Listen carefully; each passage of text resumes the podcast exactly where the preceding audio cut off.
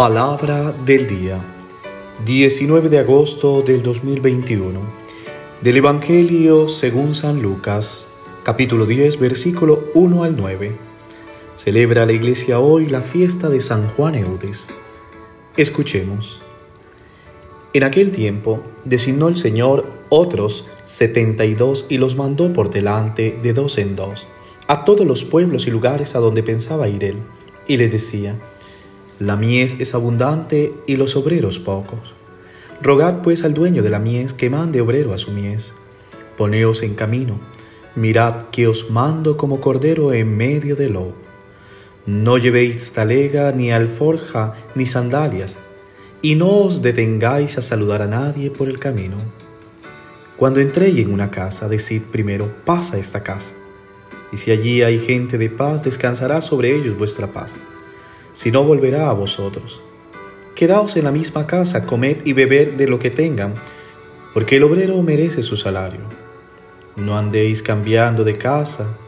Si entráis en un pueblo y os reciben bien, comed de lo que os ponga. Curad a los enfermos que haya y decid, está cerca el reino de Dios. Palabra del Señor. Gloria a ti, Señor Jesús.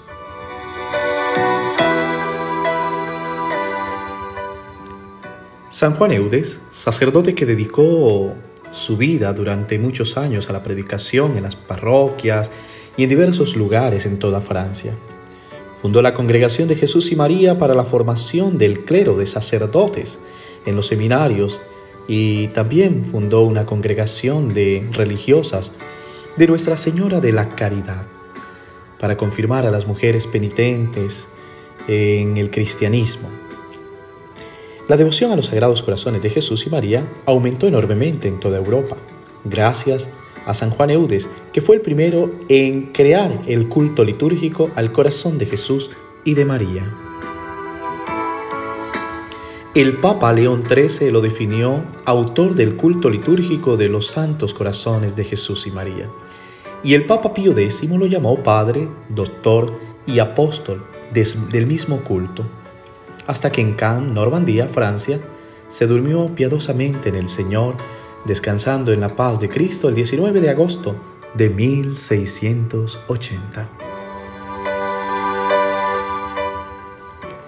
El Evangelio que acabamos de escuchar hoy es propio de la celebración de San Juan Eudes, del culto que hoy celebramos, la congregación de Jesús y de María, a la cual pertenezco. Por eso hoy hablaré de este Evangelio de Lucas, y no del Evangelio que comúnmente venimos escuchando de Mateo. Muy bien, y este Evangelio nos habla acerca no solo del grupo de los doce, sino también de 72 discípulos, lo cual ese número 72 representa una totalidad en la tradición hebraica, es decir, una totalidad de aquellos de esa época, pero también nosotros hoy nos vinculamos a este número a los que sin duda alguna Jesús envía en pareja de dos en dos a evangelizar, anunciar la llegada de la buena noticia del reino de Dios entre los hombres, los manda de dos en dos y las indicaciones necesarias para poder realizar esta tarea. Recuerden que este número dos siempre pertenece al testimonio. Es el testimonio que el discípulo tendrá que dar hacia los demás, hacia los lugares donde vaya. Es el comportamiento, la actitud de aquel que ha aprendido de Jesús y ahora, al copiar su ejemplo, termina dando testimonio a los demás. Con este Evangelio me suscita hoy hablar de tres momentos que creo tienen que ver con la misión, eh, la misión hoy en nuestra vida y con lo que hoy estoy viviendo actualmente como misionero en otro país. Lo primero es que me parece pensar que la misión no es solo una idea de irse lejos. Muchas veces pensamos que ojalá tuviera el tiempo para irme a misionar a un continente, a otro país. Y en realidad la misión se construye en el día a día. Ocurre en nuestra casa, con la familia, a la vuelta de la casa, pasa en el colegio, en la universidad, en el trabajo e incluso en la misma comunidad parroquial. También la misión sucede con nuestros amigos, con nuestros esposos, esposas, hijos, hijas, con nuestra familia. Es allí donde siempre está nuestra verdadera misión. Pasa en todas las realidades del mundo. Es decir, nosotros tenemos que pensar que ser misionero no significa tener que dejar necesariamente el propio país, la propia tierra o el propio sector donde vivimos para empezar una misión. A veces creo que pasa el tiempo y no iniciamos nada cuando debemos de iniciar por nosotros mismos, luego por casa, quizás por nuestro sector y tal vez por nuestra ciudad, nuestro país y así terminaremos evangelizando el mundo entero. Uno se hace misionero cuando asume como modelo de vida el querer seguir fielmente los pasos de Jesús y por tanto comprometerse en la construcción de un mundo más justo, más fraterno, más humano y solidario. Si estas características no pensamos con ella al iniciar una misión, difícilmente podremos estar dando testimonio. Cuando uno misiona con los demás, está pensando en crear un mundo justo, fraterno, más humano y solidario. La invitación me parece que hoy es no irse lejos, sino es quedarnos cerca. Misiona en tu propia vida, en tu propia familia. Misiona allí donde más Dios te necesita. Lo segundo que me parece que debemos tener claro es que misionar no es solo llevar cosas a las personas más necesitadas. Sí, aunque la necesitan, no siempre podemos tener este pensamiento. Misionar es justamente generar una cultura del encuentro, una cultura de conversión, de transformación. Esto de llevar cosas nos hace caer en un viejo modelo al que muchas veces estamos acostumbrados en la iglesia, de dar desde arriba lo que nosotros tenemos a los de abajo, que son los que no tienen. Es un pasar en algo solo asistencialista. Realmente, ¿de qué nos sirve dar un pan cuando no estamos dando el verdadero pan de vida y de conversión? Misionar significa generar encuentro, ir al encuentro del otro, sentarnos, mirarnos a los ojos, poder compartir la propia vida y contarnos las buenas noticias que Dios obró en la vida de cada uno y poder juntos dar gracias. Además que servir es también no solo hacia afuera, sino también adentro. Es como el famoso refrán de que nos sirve ser luz para la calle y sombra en nuestra casa.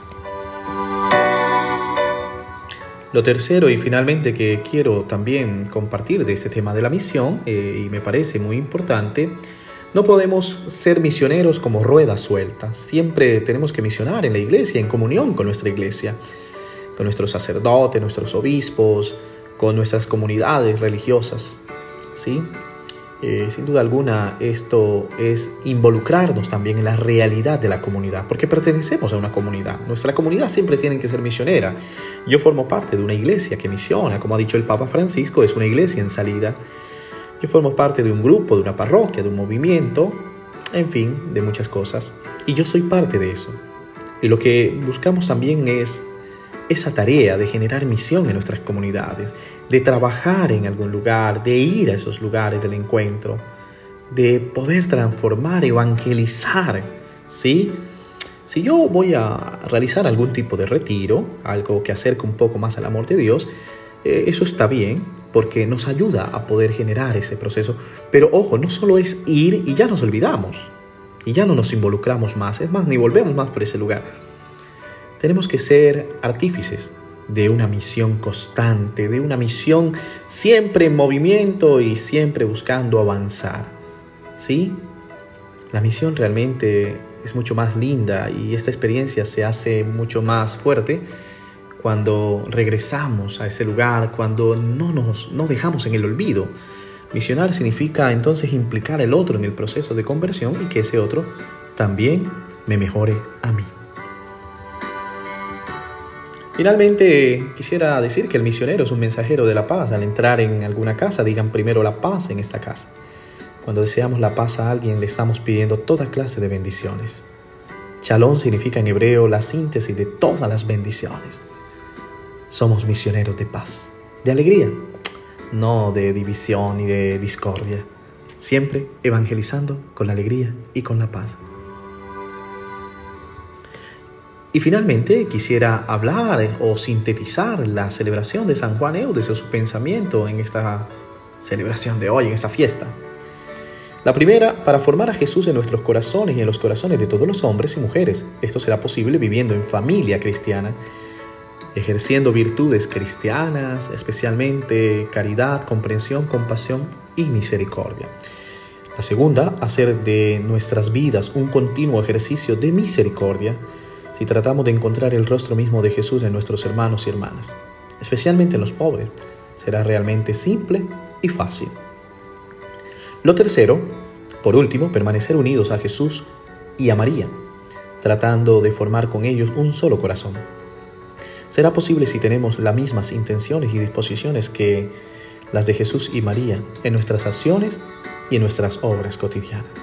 San Juan Eudés nos recuerda que tenemos que ser misioneros de la misericordia. Misericordioso es aquel que siente misericordia de las miserias de los miserables. Hermanos y hermanas, desde el fondo del corazón de Jesús, del corazón amantísimo del Señor, un abrazo enorme para todos ustedes. Hoy les pido que oren por todos los sacerdotes eudistas y las religiosas de Nuestra Señora de la Caridad del Buen Pastor. Que seamos fieles a, a este llamado y que podamos seguir siendo misioneros de la misericordia en este mundo que está necesitado de ella. Que Dios te bendiga en el nombre del Padre, del Hijo y del Espíritu Santo. Amén. Feliz día.